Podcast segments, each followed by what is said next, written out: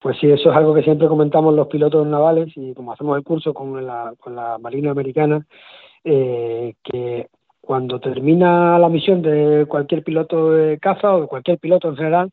eh, queda la toma en la pista, que no suele ser, bueno, dependiendo de la, de la meteorología o día noche, puede ser algo más complicada, pero en el caso de, de los pilotos navales, al terminar la misión queda la segunda misión, que es tomar con seguridad en el portaaviones, que no siempre es tan sencillo, especialmente, como he comentado, cuando la meteorología es mala, eh, el estado de la mar es malo y la plataforma se mueve eh, de noche. La, toma nocturna a bordo es, bastante demandante y de hecho solo, solo la hacen los pilotos que tienen una, una, un cierto grado de experiencia, un grado de experiencia medio más bien alto. ¿Quieres escuchar esta entrevista completa? Descarga ya el último capítulo de Aerovía